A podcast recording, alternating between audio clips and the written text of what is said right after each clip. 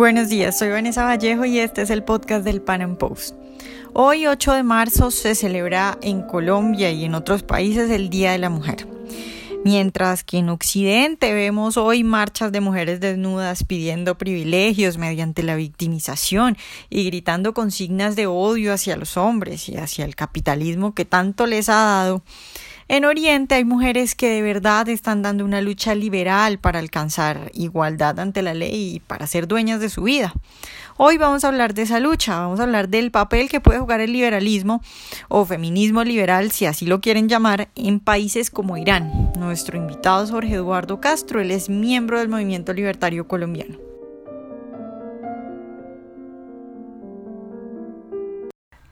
Jorge, buenos días y muchas gracias por estar hoy con nosotros. Muchas gracias Vanessa por invitarme de nuevo. Bueno, Jorge, pues hoy es 8 de marzo eh, en Colombia y en otros países es que el Día de la Mujer. Eh, ya, ya escuché diferentes cosas. Hoy me dijeron que era el Día de la Mujer Trabajadora, pero pues bueno. El caso es que, eh, pues nuestra idea es hablar hoy un poco de feminismo y de capitalismo y de cómo el capitalismo ayuda a las mujeres, pero yo quiero empezar preguntándote, eh, pues para mí es claro que en Occidente las mujeres han alcanzado igualdad ante la ley y pues que incluso a veces tienen beneficios eh, pero pues ese es otro tema, digamos que el punto es que una mujer ahorita, por ejemplo, en Colombia puede abrir una empresa, tener una cuenta de ahorros, comprar, vender, hacer lo que quiera. Eh, sin embargo, en Oriente, pues la cosa es diferente y hay otros países en los cuales las mujeres definitivamente no tienen igualdad ante la ley. Eh, empiezo preguntándote, ¿qué papel crees que puede jugar el feminismo, el feminismo liberal, obviamente, en, países como Irán, por ejemplo?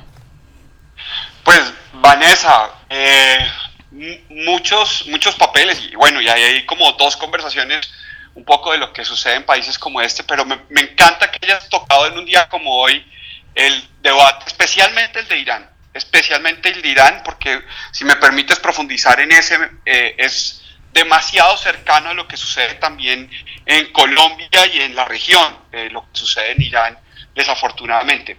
Y eh, no es una cuestión solamente del feminismo, sino en general del liberalismo. hay, una, hay una dinámica muy fuerte de represión, es un gobierno teocrático que vive en Irán y claramente una de las formas que este gobierno teocrático ha usado para hacer la dominación de su propio pueblo es el control de las mujeres es controlar a toda la población a través de eh, el castigo permanente al comportamiento femenino y obviamente la amenaza de castigo frente al comportamiento femenino. Y frente a eso, lo mejor que se puede hacer alrededor del mundo, feministas, no feministas, pero en general yo creo que los liberales lo podemos hacer muy bien, es escuchar voces eh, como la de Masía Alinayat. Eh, Masía Alinayat cuento para compartir con, tu audiencia, Nasia Alinejad es una activista, periodista iraní que tiene una de las campañas más hermosas, yo creo, en defensa de la libertad y en defensa de las mujeres en este momento. Y en este momento es que vale la pena, en un día como hoy, eh, recoger esas mujeres que hoy están dando batallas y ser solidario con ellas. Eh, entonces, ejemplo, pues hacer visible a Macía Linellas me parece que es una cosa muy importante para un día como hoy, 8 de marzo. Ok, pero cuéntanos qué hace esta señora y cuál es la situación específica en Irán, por ejemplo. Ven, empiezo por contarte que Masía Linayat fue una opositora al régimen eh, de Mahmoud Ahmadinejad. Se me olvida a veces cómo se pronuncia este personaje, que es un personaje tenebroso el principal aliado en, Medio Oriente de Hugo Chávez, Mahmoud Ahmadinejad, y por eso es que también nosotros que estamos viviendo, digamos, toda la, caída del gobierno chavista y el gobierno socialismo del siglo XXI, tenemos que entender que eso no se mantiene solo y porque sí, unos grandes gobiernos cómplices y quizás el gobierno más cómplice de lo que sucede en Venezuela es el gobierno iraní, que además le tiene muchas ganas a la región. Hay que recordar el atentado de AMIA en Argentina hace unos años y el homicidio, el asesinato del fiscal eh, Nisman en, Argentina también. Entonces, es muy importante lo que sucede en Irán para América Latina. Y en medio de ese contexto, eh, pues uno tiene que reconocer que en Irán no todos le comen cuento al gobierno teocrático. Y una de estas personas que se ha levantado contra eh, Ahmadinejad o que se levantó contra Ahmadinejad fue la misma Masí. Masí lo que hizo es que le escribió una columna diciendo pues que este señor se la pasaba ganando tipo populismo del siglo XXI, eh, sus votos llevando claps a las regiones de Irán y que por eso que tenía un montón lo que ella llamaba los delfines, gente que le hacía piruetas cuando le daban comida pero que eso no solucionaba los problemas. Cuando en el 2009 hay una revolución en unas elecciones en, en, Irán, ella hace parte de esa juventud que lucha por el derecho a votar y hacer un cambio de régimen pacífico y obviamente lo que conocemos de eso pues es una represión enorme igual en técnica y táctica a la que están viviendo los venezolanos. Eh, le toca salirse de su país y desde afuera empieza a descubrir que temas muy cotidianos que ella no comprendía bien en Irán son una ventaja enorme del mundo occidental y empieza a ser un puente entre esas dos cosas. Eso es como una primera parte para contar ya la, la campaña. Yo no sé si ahí sea como, como, como, como estamos como poniendo el, el, el, telón de fondo esta mujer maravillosa que yo recomiendo estudiarla mucho, por lo que te digo, Vanessa, porque todo lo que sucede en Irán la debilidad de la teocracia en Irán facilita el cambio del régimen en Venezuela. Y al revés, el cambio del régimen en Venezuela facilita eh, la caída de la teocracia iraní porque están vinculados por esta complejidad tenebrosa que crearon entre Ahmadinejad y Chávez. Dime. Sí, no, te iba a preguntar entonces eh, que específicamente qué es lo que hace esta mujer por las otras mujeres en Irán. Claro, entonces, ¿qué sucede con ella? Entonces, pues ella era, digamos, una activista política, hablaba de, todos estos temas, del cambio pacífico a través del voto y tal. Y un día, estando ella afuera, eh, empieza a sentir primero dos cosas.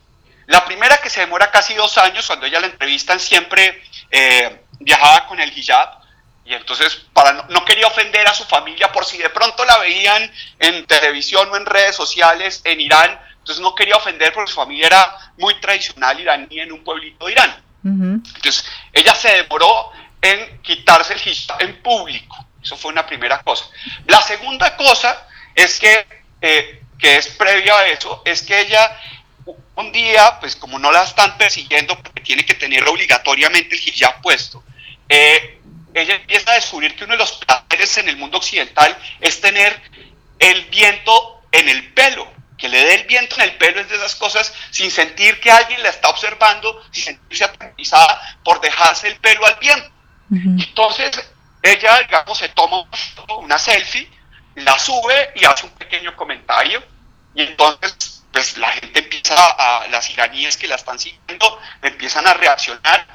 Ella busca, claro, se da cuenta que hay algo, que, que hay una diferencia, que, que, que estar cómodo contenta por tener el viento en el es una nueva sensación. Entonces decide revisar el álbum de fotografías y descubre que ella en Irán de vez en cuando también, digamos, se dejaba eh, el, pelo sin el hijab, pero que lo hacía efectivamente como, como escondidas, como escondidas del gran hermano, de, este gran hermano orwelliano que montó la teocracia iraní. Y entonces publica esa foto y lo que empieza a sucederle a ella es que a través de Facebook le empiezan a llegar decenas de fotos de mujeres que en Irán, porque ella estaba diciendo, en Irán nosotros también nos quitamos el hijab. Y entonces empiezan a llegarle un montón de fotos de mujeres iraníes que se dejan el pelo sin hijab en Irán. Y ella ahí encuentra un tema muy importante. Y entonces hace esta plataforma que se llama My Stealthy Freedom, que es mi libertad cautelosa o mi libertad clandestina. Y es esta resistencia diaria en un tema, ahorita si lo conversamos un poco más, esta resistencia cotidiana en tener la opción de no ponerse el hijab o de quitárselo cuando siente que no está la policía por ahí. Y eso empieza hacer un resquebramiento y aglutinar eh, a las mujeres que están por un cambio, eh, por un cambio no de que no haya hijab en, en, en, Irán, sino de que no haya una policía que castigue a las mujeres por no usar el hijab. Claro, bueno Jorge, tú nos has contado un poco de lo que está pasando en Irán eh, y de las pocas libertades que pueden tener las mujeres en Occidente también, no en esa forma, pero pues en algún momento las mujeres no tuvieron igualdad ante la ley, no eran libres de hacer eh, ciertas cosas, como por ejemplo abrir una cuenta en un banco. Eh, y mucha gente cree que todo eso se logra, que acabar con esas cosas se logra mediante leyes. Sin embargo, en Occidente está claro que el capitalismo jugó un papel fundamental para liberar a las mujeres. Quiero que nos hables de eso, pues que, que tú has estudiado mucho ese tema. Vale, y te lo voy a seguir complementando con esta historia, eh, porque para, para, para, ir cerrando con lo de lo demás, sí que hoy estoy como enamorado de ella, está casada, pero pues este es un amor, digamos, de agradecimiento del espíritu humano por, por mujeres tan valientes, porque además hay que decirlo, es que el gobierno iraní mató a, a, un fiscal argentino y mató al traductor a los versos al japonés Salman Rushdie. Es decir, es un, estamos hablando de que se está oponiendo con un gesto muy muy simple a uno de los gobiernos más asesinos que hay en el planeta.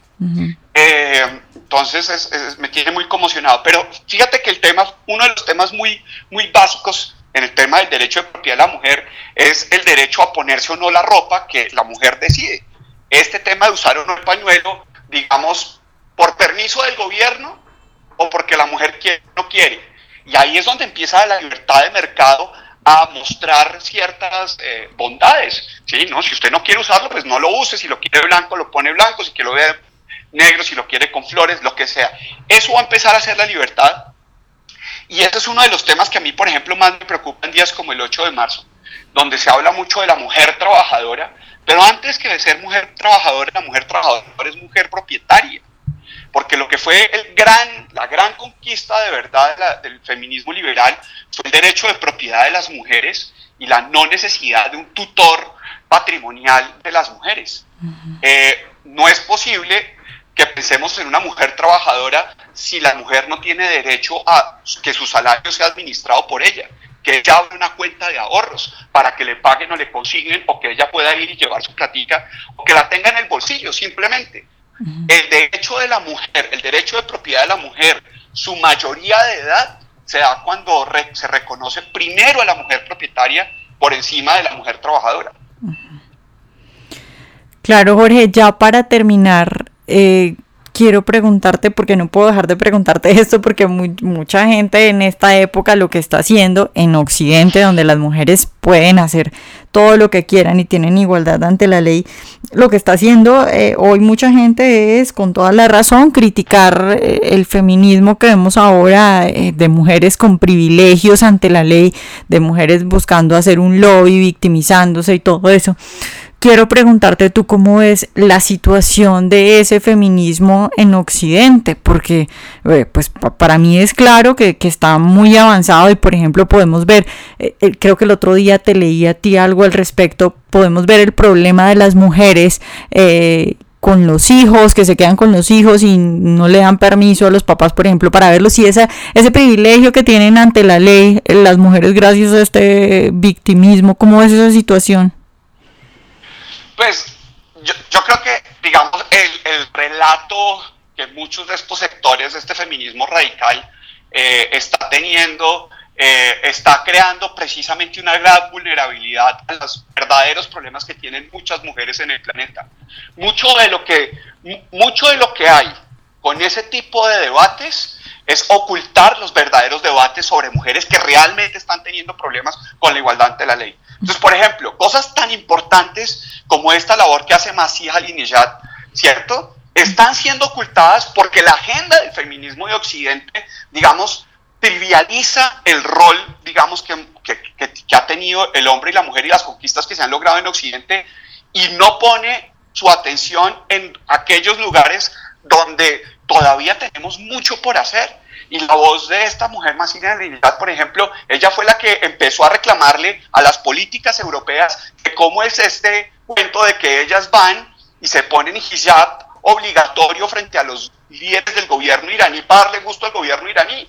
Lo que en su propio país considerarían un abuso, van y son cómplices de ese discurso y de esa narrativa en otro país eh, sin confrontarlos. ¿Sí? Claro, es muy fácil pelear con los más adomesticados hombres occidentales, pero vamos a ver si tienen capacidad de ser solidarias con las mujeres iraníes que están enfrentando la policía cultural, que las golpean en la calle y que las detienen en la calle y que les quitan la posibilidad de pasaporte y de trabajo si no se ponen el hijab, una cosa tan cotidiana y tan importante, porque las mujeres en Occidente, muchas, no todas afortunadamente, tú eres una de esas que, que no está dentro de ese grupo, aprecian la libertad que se ha conseguido, ¿sí? Y que no por negar que hay tarea por hacer, digamos, vamos a escupir frente a lo que se ha hecho. No, se ha hecho mucho, es muy hermoso, y, y ahí donde hace falta podemos compartirlo. Bueno, Jorge, pues muchas gracias por hablar hoy con nosotros.